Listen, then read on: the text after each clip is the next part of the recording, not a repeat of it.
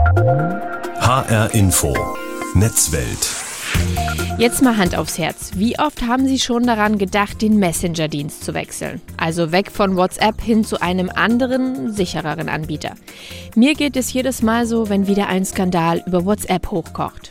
Den Absprung zu schaffen fällt aber immer wieder aufs Neue schwer, weil es eben so praktisch ist, dass jeder bei WhatsApp ist und dort auch alle Kontakte zusammenkommen. Diese Abhängigkeit will das Europäische Parlament aber jetzt unterbinden und die Marktmacht einzelner dominierender Anbieter einschränken. Mithilfe einer sogenannten Interoperabilität zwischen Messenger-Diensten. Klingt total kompliziert, bedeutet aber nichts anderes als, alle Messenger sollen sich in Zukunft öffnen und miteinander kommunizieren können. Doch wie sieht das in der Praxis aus? Geht das technisch überhaupt? Und will das die Mehrheit der Verbraucher überhaupt haben? Das klären wir jetzt in der H-Info-Netzwelt. Mein Name ist Juli Rutsch. Wenn ich mir mein Smartphone in die Hand nehme und mit meinen Kontakten kommunizieren will, dann muss ich immer wieder zwischen einzelnen Apps hin und her springen. Hier zum Beispiel der Familienchat. Der läuft über WhatsApp. Dort schreibe ich auch mit den meisten meiner Freunde hin und her. Einige von denen sind jetzt aber zu Signal gewechselt. Das heißt, ich habe jetzt eine neue App, um dort wiederum mit ihnen schreiben zu können. Freunde, die sich im Ausland tummeln, mit denen schreibe ich aber hauptsächlich über Instagram, weil man da direkt sehen kann, wo die gerade unterwegs sind, was die Schönes erleben und dann kann ich auch direkt deren Fotos liken. Einige Kollegen wiederum erreiche ich aber eher über Facebook Messenger. Das heißt, ich habe mittlerweile vier Apps auf dem Handy, um mit allen in Kontakt zu treten. Und dort, wo ich mich am meisten aufhalte, also in WhatsApp, weil dort die meisten aktiv sind, dort will ich eigentlich am wenigsten sein, weil mich die Datenskandale nerven und immer wieder abschrecken. Am liebsten hätte ich einen Messenger-Dienst, dem ich vertrauen kann und wo ich alle Kontakte zusammen habe. Das ist aber in der heutigen Zeit fast unmöglich, weil sich jeder woanders herumtreiben möchte und das hat ja auch viel Gutes, diese Auswahl zu haben. Das Europäische Parlament hat sich jetzt aber überlegt, die Marktmacht, die große Anbieter wie zum Beispiel WhatsApp haben, einzuschränken, indem es eine sogenannte Interoperabilität zwischen den einzelnen Diensten geben soll. Da viele den Begriff noch nie gehört haben, will ich erst einmal genauer aufzeigen, was da eigentlich genau dahinter steckt. Dabei hilft mir Boris Meyer. Er ist ITler durch und durch und schreibt sein Fachwissen in Artikeln für bekannte Computermagazine nieder, wie zum Beispiel dem Online-Magazin golem.de. Ja, Interoperabilität heißt ja im Prinzip nur Zusammenarbeit. Das heißt, dass verschiedene Messenger-Dienste miteinander zusammenarbeiten sollen und untereinander Nachrichten austauschen sollen. Ähnlich wie bei der SMS. Dort kann ich ja auch von O2 nach Telekom ins Netz eine SMS schicken, obwohl es ja physisch getrennte Netze sind. Und so soll es eben auch bei den Messenger sein.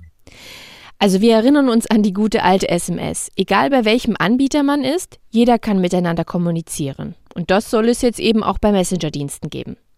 Ich habe mir mal die aktuellen Zahlen herausgesucht. Knapp 90 Prozent der Smartphone-Nutzer haben WhatsApp installiert. Das ist eigentlich fast jeder von uns. Obwohl die App immer wieder in der Kritik steht durch verschiedene Datenskandale. Ich gebe mal ein Beispiel. Die Verbraucherschutzzentrale hatte erfolgreich WhatsApp verklagt, weil die App sensibel Kundendaten einfach an den Mutterkonzern Facebook oder neuerdings Beta weitergegeben hatte. In der Zukunft sollen wir uns also aussuchen können, welchen Anbieter wir wählen und trotzdem alle Kontakte erreichen. Unabhängig davon, welche Messenger die wiederum nutzen. So ist die Idee. Aber will das die Mehrheit der Verbraucher überhaupt? Das habe ich Susanne Blom gefragt. Sie ist Referentin bei der Bundeszentrale Verbraucherschutz für Digitales und Medien. Und dort wurde im Mai eine Studie veröffentlicht unter Verbrauchern und wie diese Interoperabilität zwischen den Diensten überhaupt finden würden. Da war das so, dass sich ungefähr 34 Prozent der Befragten vorstellen könnten, den Dienst zu wechseln, ähm, also ihren Hauptdienst zu wechseln. Und ungefähr die Hälfte könnte sich das heutzutage noch nicht vorstellen. Ähm, zur Einordnung muss man aber sagen, das ist eigentlich eine ganz gute Zahl, weil wir ja über ein theoretisches Konstrukt äh, sprechen, was in der äh, Zukunft liegt. Von daher ähm, fanden wir das äh, recht interessant, auch die Zahl von den 87 Nutzern, oder 87 Prozent der Nutzer, die heute auf Facebook sind. Das würde sich um 20 Prozentpunkte reduzieren. Das heißt, wir hätten dann 68 Prozent der NutzerInnen würden WhatsApp als Hauptdienst nutzen, was eigentlich ein ganz guter Schnitt ist für, für so Wechselraten. Also letztendlich, wenn wir jetzt auf den Wechsel schauen, ist es so, dass die Leute dann schon auch andere Dienste nutzen würden, es aber im Moment nicht tun. Was ist denn der Grund, warum sie nicht einfach wechseln? Warum sie nicht einfach sagen, okay, ich würde wechseln? Nee, ich mache es auch. Also ich wechsle wirklich. Genau, das haben wir auch gefragt und die überwiegende Mehrheit hat gesagt, ähm, es geht um die Erreichbarkeit. WhatsApp hat die größte Nutzerbasis und über WhatsApp erreicht man die meisten Kontakte. Wenn Sie das zum Beispiel auf der Arbeit nutzen, mit Kolleginnen oder in die Kita-Gruppe, die Schulgruppe, es ist am einfachsten, es ist am leichtesten. Die meisten Leute haben WhatsApp und man möchte nicht ausgeschlossen sein, was natürlich total verständlich ist. Das heißt, NutzerInnen heutzutage suchen sich den Messenger-Dienst nicht zum Beispiel nach Qualität oder Funktionalitäten aus, sondern es geht einzig und allein um die Erreichbarkeit. Und das ist natürlich für die Marktkonzentration schlecht, für den Konzern Facebook oder Meta sehr gut, weil durch die hohen Login- und Netzwerkeffekte natürlich, wir haben immer wieder Datenskandale, Datenschutzprobleme und das ist den meisten NutzerInnen äh, insofern egal, vielleicht auch ein Stück weit nicht egal, aber trotzdem sind diese Effekte so groß, dass sie deswegen den Dienst nicht wechseln oder maximal zum Beispiel Multi-Homing betreiben, also vielleicht noch einen zweiten Dienst auf ihrem Handy installiert haben und dort einige äh, andere Kontakte erreichen und man insofern dann mehrere Dienste nutzt heutzutage. Ziel ist es ja, wie Sie gerade angesprochen haben, die Marktmacht einzelner Anbieter zu minimieren. WhatsApp ist ja derzeit unangefochtener Platzhirsch, das haben Sie ja auch erwähnt. 90 Prozent nutzen WhatsApp, steht aber immer wieder in der Kritik. Also die Verbraucherschutzzentrale hat ja auch bereits gegen WhatsApp geklagt, weil der Dienst ähm, sensible Kundendaten an den Mutterkonzern, also Facebook oder wie es jetzt heißt, Meta, ähm, weitergeben soll. Stimmt das denn, dass diese Daten weitergegeben werden?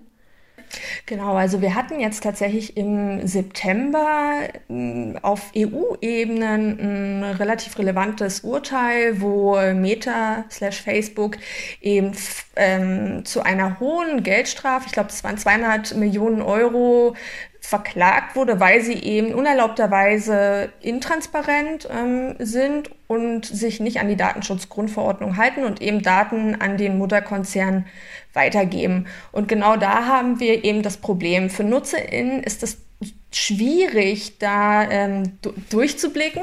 Wir haben immer mal wieder Datenskandale, wo das so aufploppt, aber was hinter den Kulissen passiert, ist einfach unglaublich undurchsichtig. Wir haben zwar die Datenschutzgrundverordnung, aber der Konzern hält sich nicht dran und ist trotzdem ähm, mit dieser hohen Marktkonzentration der ähm, absolute Platzhirsch am Markt. Es ist aber auch so, es obliegt nicht den einzelnen VerbraucherInnen, da den Datenschutz selber durchzusetzen. Also eigentlich sollte es Standard sein, dass man, dass, dass die Daten sicher sind und es eben nicht so ist, dass sie zum Beispiel für Profilbildung genutzt werden. Und da ist natürlich die Frage, ob Interoperabilität äh, etwas Abhilfe schaffen kann, indem man äh, nämlich zu datenschutzfreundlicheren Messengern wechseln kann, ohne natürlich die Kontakte auf WhatsApp zu verlieren. Das ist ja sozusagen der Sinn. Einmal ähm, dass sich alle an den Datenschutz halten ähm, und VerbraucherInnen die Option zumindest bekommen, also die reelle Option ohne Login-Effekte und Netzwerkeffekte auch einen hohen Datenschutz genießen zu können, aber gleichzeitig natürlich auch eine hohe Erreichbarkeit zu haben und eine Öffnung des Marktes. Das darf ja auch nicht vergessen werden. Wir haben eine, so eine hohe Marktkonzentration, dass es eigentlich gar keine, äh, gar keinen richtigen Wettbewerb auf diesem Markt gibt. Das wäre jetzt meine nächste Frage gewesen. Also wenn es die User, wenn die User wechseln wollen, aber es letztendlich nicht schaffen, weil eben die Bedingungen so sind, wie sie sind, mit, äh, dass man eben gehalten wird, dadurch, dass die meisten Kontakte in diesen Messenger-Diensten drin sind und deswegen ein Wechsel schwerfällt. Ist dann Interoperabilität zwischen den Messenger-Diensten eine wirkliche Chance? Ist das eine wirkliche Lösung oder ist es auch wieder schwierig? Hm. Das kann eine Lösung sein und ein guter Schritt in die richtige Richtung. Aber wenn, wenn ich jetzt sage, man ähm, hat dann interoperable Dienste, man kann einen Dienst nutzen äh, und ohne bei dem anderen angemeldet zu sein, dann hört sich das erstmal leicht an. Aber auf der technischen Ebene ist es dann doch äh, etwas schwieriger. Das heißt, das ist natürlich auch für die Politik relevant. Wie gestalte ich so eine Interoperabilitätsverpflichtung zum Beispiel? Denn was wir natürlich nicht möchten, ist, dass es letztendlich so ausgestaltet ist, dass dann der große Platzhirsch äh, wieder Zugang zu allen Daten bekommt. Ja, das kann man auf einer technischen Ebene lösen. Das ist möglich, also indem wir sozusagen zum Beispiel ein äh, föderiertes System haben, also ein gemeinsames Kommunikationsprotokoll, gemeinsame Schnittstellen ähm, und dass wir aber auch ein gemeinsames Verschlüsselungsprotokoll haben und zum Beispiel ausschließen, dass Metadaten weitergegeben werden. Äh, also da, das ist, das sind sensible Daten und äh, da braucht es natürlich auch den politischen Willen zu sagen, okay, wir möchten den Datenschutz hochhalten, aber gleichzeitig den ähm, den Markt öffnen und ähm, mehr Wettbewerb erlauben. Also es hört sich äh, auf einer Überschriftenebene relativ leicht an, aber es ist dann doch komplizierter als gedacht und man muss eben aufpassen, dass man gerade diese technische Ausgestaltung eben nicht dem, ähm, dem marktmächtigen Unternehmen überlässt, was natürlich, das ist einfach so, viel mehr Ressourcen hat als kleinere Anbieter ähm, da technisch äh, die Umsetzung zu übernehmen. Sagt Susanne Blom von der Bundeszentrale Verbraucherschutz. Doch wie soll das Ganze in der technischen Praxis letztendlich aussehen? Das klären wir später. Zunächst möchte ich nämlich den virtuellen Blick nach Brüssel werfen. Dort sitzt mein Kollege und ARD-Korrespondent Alexander Göbel. Er weiß, was das Europäische Parlament bezüglich der Messenger-Dienste genau geplant hat. Alex, die erste Frage vorab, die mich interessiert, wie wird denn in Brüssel kommuniziert zwischen den Abgeordneten und vielleicht auch euch Journalisten? Also schreibt man sich da WhatsApp-Nachrichten hin und her oder geht die EU als Vorbild voran und setzt auf andere, vielleicht sicherere Dienste? Also es war lange Zeit ähm, WhatsApp als das äh, dominierende, ähm, als der dominierende Messenger-Dienst äh, in der Tat. Äh, auch durch Corona hat das Ganze nochmal stark zugenommen, weil wir natürlich auch mit vielen äh, Menschen, gerade auch mit den Parlamentarierinnen, Parlamentariern, ähm, aber auch mit dem Rat und mit einzelnen Mitgliedstaaten, mit der Kommission auch gar nicht anders kommunizieren konnten, äh, was diesen direkten Kontakt angeht. Und da war es vor allem WhatsApp. Und ähm, es ist dann innerhalb dieses Jahres hat sich das so entwickelt in Richtung Signal.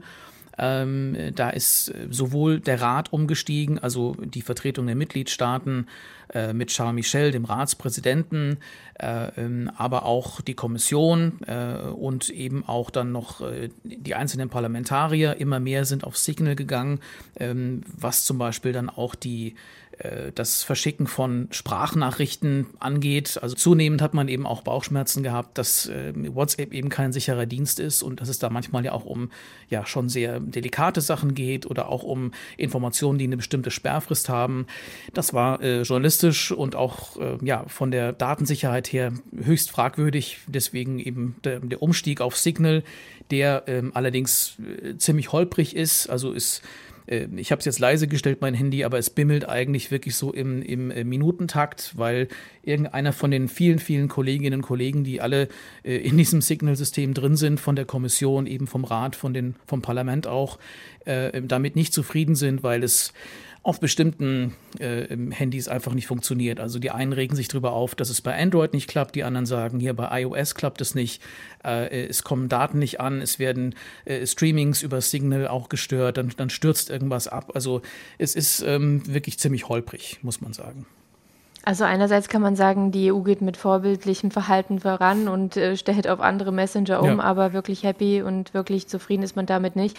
Lass uns doch mal darauf blicken, was das Europaparlament gerade erarbeitet. Also es sind ja zwei große digitale Gesetzespakete geplant, den sogenannten Digital Markets Act und den Digital Service Act. Was genau ist denn das Vorhaben des Europaparlaments? Also wie wird, wird das derzeit in Brüssel diskutiert? Hm. Das muss man sehen in diesem ganzen Kontext des Ansetzens an den Märkten. Ja. Also das Parlament will auf den Online-Märkten für mehr Fairness sorgen äh, und eigentlich die Markt auch von diesen ganzen Digital-Giganten knacken. Gehört eben Google dazu, Microsoft, Apple, Amazon, Facebook, auch das Buchungsportal Booking.com. Und in dem Zusammenhang, weil man sagt, wir sind von diesen großen Plattformen so abhängig geworden, ähm, setzt man eben auch an bei äh, Interoperabilität, also bei dieser Frage, ähm, wie ist es, wenn man sich für eine App entscheidet, ähm, wie können da die Kontakte künftig erreicht werden äh, beim E-Mail oder beim SMS-Versand. Also das ist genau der Punkt. Das bedeutet ja, dass Nutzerinnen und Nutzer von Signal zum Beispiel Kontakte auf WhatsApp erreichen können, ohne dass man sich praktisch ja, nackig macht mit seinen Daten.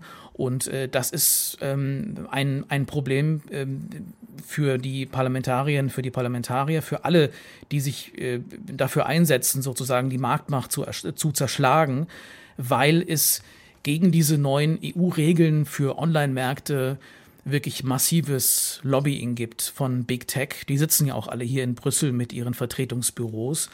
Und ähm, ja, es ist äh, ein großes Ringen äh, des EU-Parlaments vor allem, da so eine Pflicht hinzubekommen zur Interoperabilität, wie man das nennt, also zur, ähm, ähm zu, zur gegenseitigen äh, Austauschbarkeit äh, von Daten für Messenger und für Social-Media-Dienste. An sich klingt die Idee super, ne? mit einem Messenger ja. alle zu erreichen und ich kann mir da den Messenger aussuchen, den ich am besten finde. Die meisten sagen ja, ja, ich nutze WhatsApp, aber auch nur, weil dort alle meine Kontakte sind, aber eigentlich finde ich WhatsApp gar nicht gut. Und plötzlich kann man das dann eben aufbrechen und sich für den Messenger entscheiden, den man am besten findet. Aber es ist eben technisch ja. auch hochkomplex. Also was ich mich frage, wie soll das Ganze denn in der Praxis aussehen? Hat man sich darüber Gedanken gemacht in Brüssel? Ja, darüber macht man sich natürlich auch Gedanken. Ähm, allerdings muss man erstmal auch, glaube ich, ähm, auf, die, auf die Schiene bringen, dass es politisch überhaupt durchgesetzt wird, dass äh, die äh, großen Anbieter, gerade eben auch WhatsApp, äh, dazu verpflichtet werden, auch unter Strafandrohung äh, das zuzulassen, dass ähm, äh, Kontakte auf, auf WhatsApp eben auch von Signal erreicht werden können und umgekehrt. Und ähm, äh, da muss man sich über die technischen ähm, äh, Bedingungen da noch eine Menge Gedanken machen. Da laufen sehr, sehr viele Gespräche. Wie gesagt, auch äh, von der Gegenseite, in Anführungszeichen, von den, von den Lobbys, die sagen, das sei technisch überhaupt nicht umsetzbar.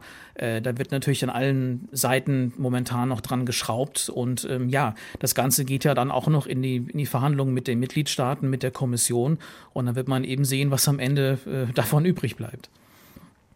Wie ist denn deine Einschätzung? Also wie realistisch ist es denn, dass dieses wirklich durchgesetzt wird, diese Pflicht ähm, seitens der EU? Also kann man damit rechnen oder ist es etwas, was vielleicht auf der Strecke dann noch zurückbleibt, weil man doch zu viele Gegner hat?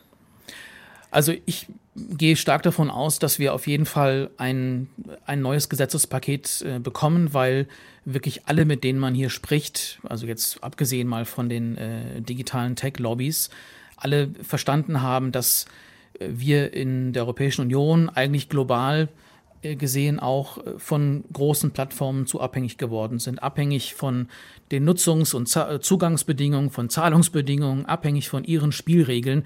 Das ist ein Dauerthema hier auch für die Kommission. Es gibt ja extra eine Vizekommissionspräsidentin, die sich auch mit dem Digitalen beschäftigt, die sich immer wieder auch mit den großen Konzernen anlegt. Und äh, das ist auch für die neue Bundesregierung ein Riesenthema. Äh, das ist für Frankreich, was ja die Ratspräsidentschaft hat im nächsten Halbjahr 2022, im ersten Halbjahr ja ein Riesenthema. Und ähm, ich kann mir schon vorstellen, dass ähm, am Ende doch auf jeden Fall sowas übrig bleibt, äh, dass diese beiden Texte dann sozusagen, also DSA und DMA, das Mandat sind für die Verhandlungen des Parlaments mit den EU-Staaten im Rat. Äh, die Verhandlungen sollen ja äh, unter dieser französischen Ratspräsidentschaft da beginnen. Dann geht das Ganze in diesen sogenannten Trilog. Ähm, das ist das übliche Verfahren für Gesetze in der EU.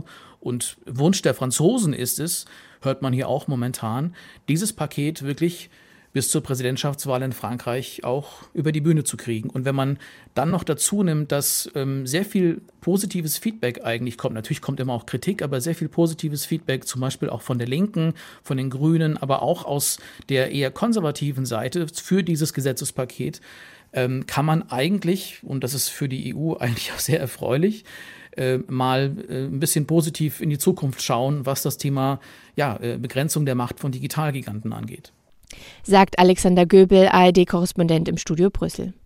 Er hat mir auch erzählt, dass Brüssel auch mit Strafen drohen könnte, wenn die Anbieter bei einer Verpflichtung der Interoperabilität dem Ganzen technisch nicht nachkommen würden. Da sind teilweise Summen von 20 bis 30 Prozent des Jahresumsatzes im Gespräch, also eine ganze Menge. Politisch ist das Vorhaben so gut wie auf dem Weg, aber wie soll es jetzt letztendlich technisch aussehen? Das ist noch vollkommen unklar. Während in Brüssel das Europaparlament beschlossen hat, dass die Interoperabilität von Messenger-Diensten kommen soll, überlegen sich Netzexperten, wie das in der technischen Praxis überhaupt aussehen kann. Einer von ihnen ist Jürgen Heidelberger. Er leitet bei der Bundesnetzagentur das Referat für Digitalisierung und Vernetzung. Und von ihm wollte ich wissen, ist das denn technisch überhaupt möglich? Ähm, es gibt äh, durchaus äh, verschiedene Ansätze der Interoperabilität, also äh, eine volle Interoperabilität äh, wie bei der SMS würde bedeuten, dass ähm, die äh, Messenger-Dienste Messenger ähm, nach äh, genau den gleichen technischen Prinzipien äh, funktionieren und äh, Schnittstellen äh, besitzen, die die gleiche Datenformate zum Beispiel unterstützen. Ähm, aber es gibt äh, durchaus Abstufungen äh, von Interoperabilität. Das heißt, dass äh, nur bestimmte äh, Funktionen zum Beispiel interoperabel ausgetauscht äh, werden können, äh, möglicherweise nur Textbotschaften ähm, oder andere ähm, technische Lösungen sehen vor, dass ähm, Austauschprotokolle ähm, gemeinsam benutzt werden und es dann äh, von vornherein gar keine Rolle spielt, welchen Dienst ich äh, letztlich auf meinem äh, Endgerät nutze. Wenn Interoperabilität final beschlossen wird, ist das eine reale Chance für die Verbraucher und auch in Sachen Eindämmung der Marktmacht einzelner Anbieter oder entstehen dadurch ganz neue andere Probleme? Ja, ganz klar. Ähm, Interoperabilität zwischen verschiedenen Messenger-Diensten würde den Nutzern ermöglichen, anbieterübergreifend zu kommunizieren. Ähm, Ziel einer solchen Regulierung wäre äh, tatsächlich die Marktmacht dominanter Anbieter aufzubrechen und Abhängigkeiten zu reduzieren. Ähm, äh, nach Einschätzung der Bundesnetzagentur äh, äh, müssen wir allerdings Vorsicht walten lassen, denn je nach Ausgestaltung der Verpflichtungen äh, können sich Herausforderungen ergeben, beispielsweise im Bereich des Datenschutzes und der Datensicherheit. Also das betrifft sowohl die Verarbeitung von Kommunikationsdaten als auch deren Verschlüsselung. Und äh, zudem sind mögliche Rückwirkungen auf die stetige Weiterentwicklung der Dienste und auf äh, wünschenswerte Innovationen zu berücksichtigen. Äh, denn äh, nehmen wir an, ähm, äh, wir würden alle äh, technischen äh, Eigenschaften zwischen äh, allen Messenger-Diensten äh, verpflichtend standardisieren, dann müssten die sich natürlich immer, immer einigen, wenn sie neue äh, Funktionen einführen und das könnte den Prozess doch äh, sehr bremsen. Jetzt ist es ja so, dass die Interoperabilität für die Verbraucher dann spannend wäre, weil sie ja teilweise bei Messenger-Diensten sind, die sie aus Datenschutzgründen eigentlich ablehnen, dort aber verweilen, weil sie dort die meisten Kontakte haben. Durch die Interoperabilität wären ja dann plötzlich alle Kontakte erreichbar. Aber wenn Sie jetzt sagen, dass es dadurch dann wiederum zu Datenschutzproblemen kommen könnte, dann stellt sich mir die Frage, wie viel Sinn macht es denn eigentlich dann noch? Also welche neuen datenschutzrechtlichen Probleme könnten dadurch entstehen? Ähm, genau, das ist, das ist, glaube ich, auch eine, eine der entscheidenden äh, Fragen, denn ähm, äh, rein denklogisch, um Kontakte bei einem anderen Messenger erreichen zu können, müssen diese einem Messenger in irgendeiner Form bekannt sein. Und auch die Häufigkeit und die Zeitpunkte von Kommunikation äh, wären ja dann Messenger-übergreifend bekannt. Das bedeutet, wenn ich bei einem äh, bestimmten Messenger bin, weil ich nicht möchte, dass ähm, der Dienst äh, etwa eines anderen Anbieters äh, meine Daten bekommt, dann äh, ist natürlich hier äh, die Herausforderung, äh, wie kann ich, wie kann ich so etwas äh, gewährleisten? Denn ähm, ja, wie gesagt, ähm, äh, Austausch zwischen verschiedenen Diensten bedeutet auch, dass zumindest äh, sogenannte Metadaten, also die die äh, äh, Tatsache, dass ein solcher Kontakt äh, existiert und die Häufigkeit und Zeitpunkte von Kommunikation ausgetauscht werden. Fassen wir noch einmal zusammen. Das Europaparlament hat beschlossen, dass sich in Zukunft Messenger-Dienste öffnen sollen und miteinander zusammenarbeiten. Damit es egal wird, wer bei welchem Anbieter ist, jeder aber miteinander kommunizieren kann. Politisch wird die Idee Realität, aber praktisch? Das müssen Technikexperten jetzt austüfteln. Leicht wird es nicht, da sich schon die ersten Herausforderungen zeigen. Aber es würde viele Verbraucher abholen, vor allem die, die schon längst zu einem anderen Anbieter gewechselt wären, wenn sie dort alle Kontakte mitnehmen könnten. Das war die HR Info Netzwelt. Die gibt es jede Woche bei HR Info und bei allen gängigen Podcast-Apps sowie in der ARD Audiothek. Mein Name ist Juli Rutsch.